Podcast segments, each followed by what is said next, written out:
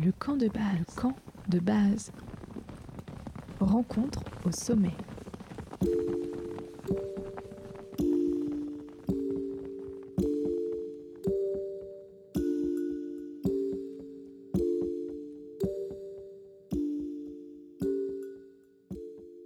Bonjour Martine Roland, vous êtes euh, la première guide de haute montagne euh, en France et euh, vous êtes aussi écrivaine puisque vous avez sorti euh, un livre il n'y a pas longtemps, Première de Cordée. Je vous remercie d'être avec les auditeurs et auditrices du camp de base aujourd'hui.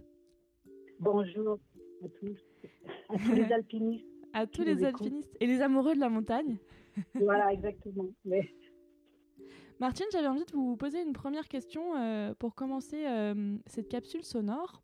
Euh, est-ce que vous pouvez nous raconter un peu comment est-ce que vous avez vos premiers émois en montagne et qu'est-ce qui vous donne envie d'être guide de haute montagne? Alors bon, ce qui m'a donné envie d'être guide de haute montagne, c'est pas une vocation que j'avais depuis depuis toujours en moi. Non, c'est quelque chose qui est venu après au fil des années avec la pratique de la montagne euh, que j'ai faite beaucoup au début avec mon, mon mari, qui lui-même était déjà guide d'autres montagnes. Donc c'est sûr que lui, il m'a formé. Et puis bon, il avait l'habitude euh, et d'être dans cette profession. Et après, ça m'a donné des idées. Mais euh, euh, je pense que c'est quelque chose qui est venu vraiment au cours des, dix premières années où j'ai j'ai pratiqué la montagne. Et, et bon, je me, je me suis sentie bien dans cette dans, dans ce milieu et j'avais envie de d'en travailler, de, de, de, faire partager la passion que j'avais avec, euh, avec des clients. Voilà. Alors, c'était pas quelque chose qui était euh, commun de voir une femme euh, en montagne. Vous avez écrit un livre, Première de cordée, où vous relatez un peu cette histoire. Est-ce que vous pouvez un peu en parler aux auditeurs et auditrices qui connaîtraient pas ce que vous avez écrit? Alors, bon, disons que c'était la première fois qu'une femme voulait se présenter aux examens, hein, puisqu'il n'y avait rien dans les textes qui l'interdisaient. Mais en même temps, tout de suite j'ai senti qu'il y avait une certaine euh, opposition euh, de la part de, surtout du, dans, du milieu montagnard, hein, du milieu montagnard, chamoniard en plus, parce que moi, je n'étais pas du tout de Chamonix et euh, j'étais regardée un petit peu d'une manière un peu curieuse. On se disait, mais qu'est-ce qu'elle vient faire là-dedans, celle-là, dans cette profession qui était un peu réservé aux gens des vallées à l'époque, et puis euh, bien sûr aux hommes. Hein, C'était quelque chose qui donnait un petit peu euh, une notion de héros. Hein, de voilà, c'était c'était très viril comme profession. Donc voir une femme débarquer dans cette profession, c'était c'était quand même quelque chose qui n'était pas du tout naturel. Voilà. En quelle année vous êtes diplômée? Alors, j'ai commencé donc la formation en 1979 et j'ai terminé les examens, parce que ça prend quand même plusieurs années de stage et d'expérience professionnelle. J'ai terminé en 1983. Voilà, donc c'était encore une époque, c'était une époque un peu qui, où il y avait un certain basculement, mais euh, il y avait encore dans la fin des années 70 beaucoup de, de guides qui étaient vraiment originaires des vallées, qui étaient encore agriculteurs, euh, euh, et ça se voyait assez peu euh, bon, des cordées féminines en France, il n'y en avait pas, et même des femmes qui grimpaient en tête dans des dans des grandes voies en montagne, euh, bah, c'était très rare. Hein, voilà. Donc euh, c'était aussi pour ça qu'il n'y avait peut-être pas eu jusqu'à présent de femmes intéressées par ce milieu. Bien sûr. Par ce métier.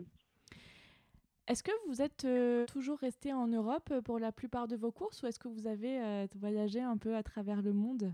Non, disons que j'ai vraiment euh, été un peu partout euh, où il y a des montagnes déjà, et puis euh, où il y a des grandes parois aussi. Hein. Bon, les, premières expériences, ça a été plutôt vers l'Amérique du Sud parce que c'était c'était plus facile, il n'y avait pas de question d'autorisation à demander.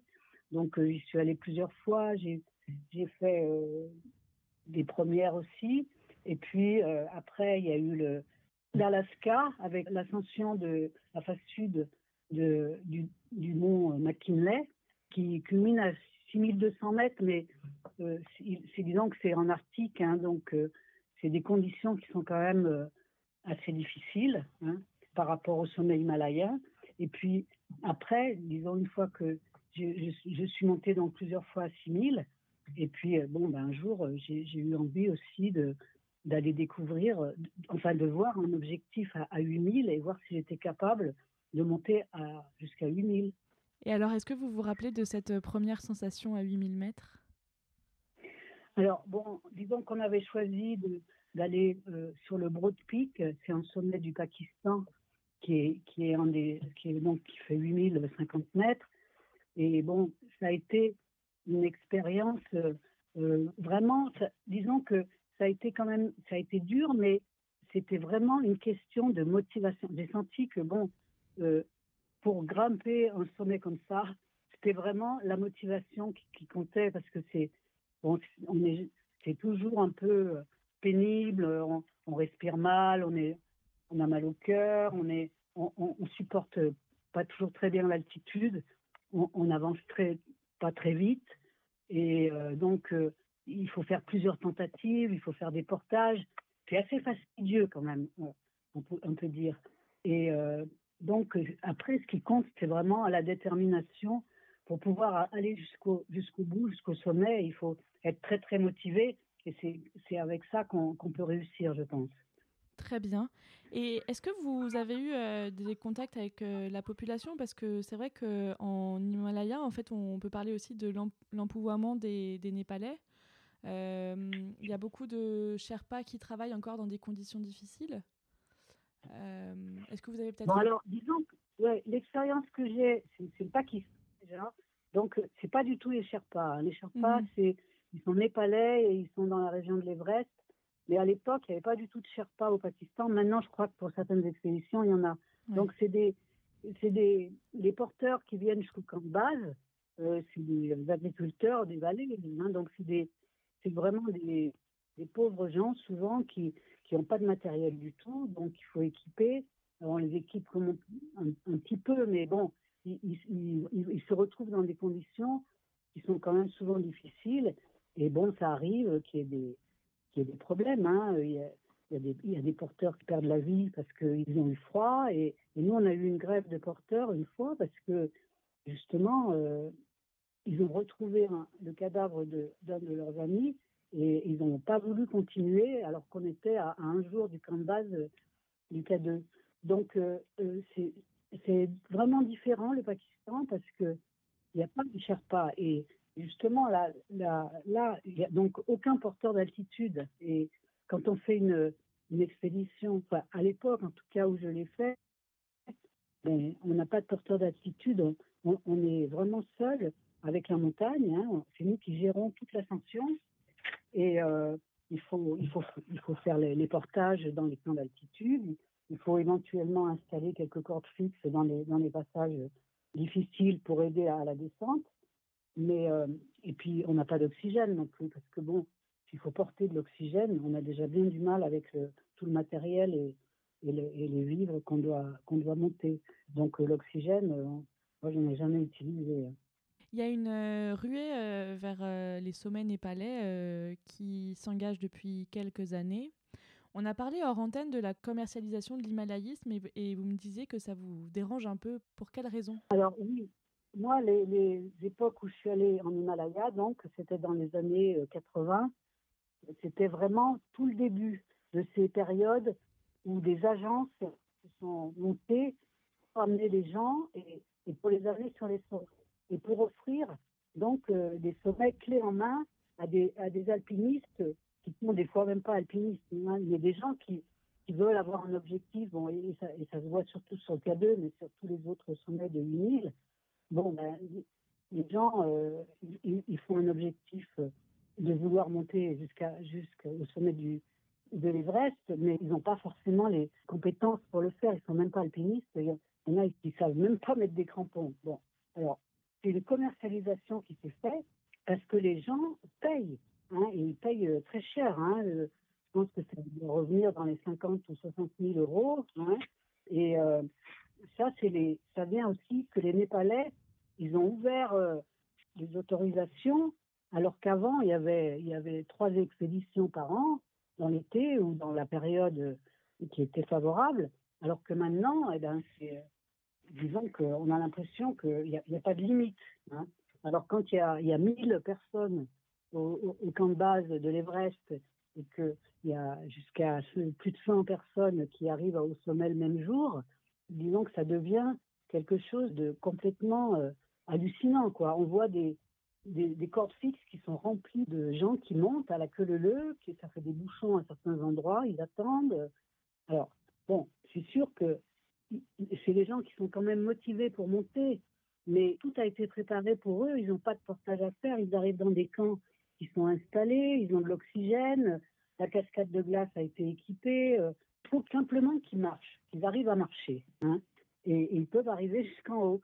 Il faut qu'ils soient motivés, bien sûr. C'est pas naturel du tout euh, cette manière de, faire de l'alpinisme. C'est euh, mettre des gens absolument tous au même endroit avec un objectif qui est quand même souvent difficile parce que les conditions sont, sont extrêmes. Quoi. Et, les gens, des fois, il y a quand même beaucoup de morts sur ces sommets parce que les, les gens ne sont, sont, pas du tout euh, entraînés pour ça. Ils ne sont pas préparés suffisamment. Quoi. Ça vous est déjà arrivé, vous, de refuser des courses avec des gens qui n'étaient pas assez entraînés? Refuser, peut-être pas, mais disons les adapter. Hein. C'est-à-dire mmh que, bon, euh, en général, quand on a un client, bon, euh, on va pas tout de suite aller faire un truc vraiment compliqué, extrême. Soit on le connaît déjà, on sait ce qu'il est capable, mais euh, sinon, euh, euh, on, essaye de proposer quelque chose qui, correspondra. Mais c'est vrai que quand on, quand on travaille avec des agences, et ça m'est arrivé notamment en ski de randonnée, bon, ce sont des clients qui nous sont donnés, qui ont été faits fait par, enfin, disons, la promotion a été faite par l'agence, et on se retrouve des fois avec des gens qui n'ont pas le niveau, ou alors qui l'ont eu, mais qui sont un peu trop vieux ou alors qui sont pas assez entraînés. et là, disons que ça peut causer des problèmes. Et, ça, c'est pour ça que moi, j'ai pas beaucoup aimé travailler avec des agences commerciales comme ça qui, qui donnent les clients euh, directement sans qu'on on les connaisse à l'avance. À votre avis, euh, c'est quoi le futur qu'on peut espérer pour euh, l'Everest et, les sommets comme ça de très haute montagne euh, dans les années à venir? Qu'est-ce qu'on peut souhaiter de mieux en fait? Moi, je pense qu'on ne pourra pas continuer comme ça de toute façon parce que je ne vois pas l'avenir en augmentant encore le, nombre de fréquentations. Ça a déjà atteint des, points où il va falloir limiter un peu plus. Alors bon, maintenant, c'est un petit peu un problème pour beaucoup de, choses dans le monde, il y a beaucoup de monde hein, partout. et les gens, ils, veulent leur place aussi. Ils en, veulent aussi pour. Euh, alors, ils en veulent pour leur argent. Bon, c'est vrai que c'est devenu quand même un problème financier. Hein. Il faut avoir les moyens d'y aller. Mais euh, l'Everest, bon, ça restera toujours quelque chose d'un peu mythique. Hein. Bon, c'est le plus haut sommet du monde. les, les gens qui veulent y aller, ils, ils en font un objectif pour vraiment arriver à se surpasser pour, pour y arriver. Mais il faudra que ça qu'il y ait moins de monde. Donc après, c'est au, euh, au pays, au Népal, de, de limiter le, nombre. Avant, il y avait trois expéditions par, par période. Maintenant, euh, il, y a, il, y a mille, il y a mille personnes au, même moment. Donc euh, ça ne va pas. Il va falloir qu'ils limitent un peu ça. De toute façon, ça ne pourra pas continuer. Et puis bon, des sommets, il y, il y en a quand même des milliers. Hein, et pourquoi toujours aller sur le même sommet? Moi, ma, conception de l'alpinisme, c'est pas d'aller sur un sommet où, il y a des corps fixes tout le long, euh, où, il va falloir faire la queue, où, tout est préparé. Bon, je pense que l'alpinisme, c'est quand même de l'aventure, c'est de la liberté. Hein. et bon, ben, ça, ça, ça, a disparu. Dans ces grands sommets, là, ça a disparu. Non, c'est mmh. devenu une industrie euh, aussi bien pour les Sherpas d'ailleurs, mais euh, ça ne pourra pas continuer comme ça, c'est pas possible. J'ai eu Rodolphe Popier là de euh, l'Himalayan Database euh, au téléphone, aussi dans le cadre d'une interview, et il me disait qu'il y avait plein de voies qui n'avaient pas encore été ouvertes au Népal. Si vous pouviez ouvrir une voie, vous, qui n'a pas encore été ouverte dans cette zone-là, ce serait laquelle? Je ne sais pas, je ne peux, peux pas vous dire, mais disons que de toute façon, des montagnes, il y en a partout, hein, il y en a plein, et, bon, elles, ont à peu près toutes été gravies, mais c'est sûr qu'il y, a des itinéraires à, trouver. Après, bon, c'est chaque. Bon, moi maintenant, c'est plus ma manière de, voir. Je ne vais pas partir en expédition maintenant, mais euh, je pense que les, les jeunes qui cherchent des objectifs, il faut qu'ils cherchent sur des sommets moins hauts. Il y, y y, a, des, choses très belles à faire, engagées, difficiles. Voilà, il, il faut garder la notion en alpinisme de, disons, d'ouverture de voie et, et, de garder une notion de d'aventure et pas aller tous sur le même sommet pour dire de, de réaliser un objectif. Martine, je vous remercie infiniment d'avoir accepté cette interview. Oui. Est-ce que vous avez peut-être un mot pour la fin? Disons que moi, ça me, ça me désespère. Là, tous les jours sur les réseaux sociaux, il y a Monsieur Tel viendrait faire le, le, l'Everest. Bon, maintenant, c'est devenu le sommet de tous les records. Les handicapés, les aveugles, enfin, disons, ça devient complètement impossible de, enfin, disons, de faire un tri dans tout ce, dans tout ce, monde qui y va, quoi. Donc, euh, je pense que il, faudrait euh, maintenant euh, il y ait un peu moins de monde qui, qui fait là-bas, hein, parce que bon, je veux dire aussi bien pour la pour l'environnement du, du coin, là, je pense que ça doit détruire quand même pas mal de choses d'avoir autant de monde sur sur un endroit aussi aussi difficile d'entretien. Voilà. Oui, j'ai bien entendu. Merci beaucoup, Martine. Ben, je vous en prie.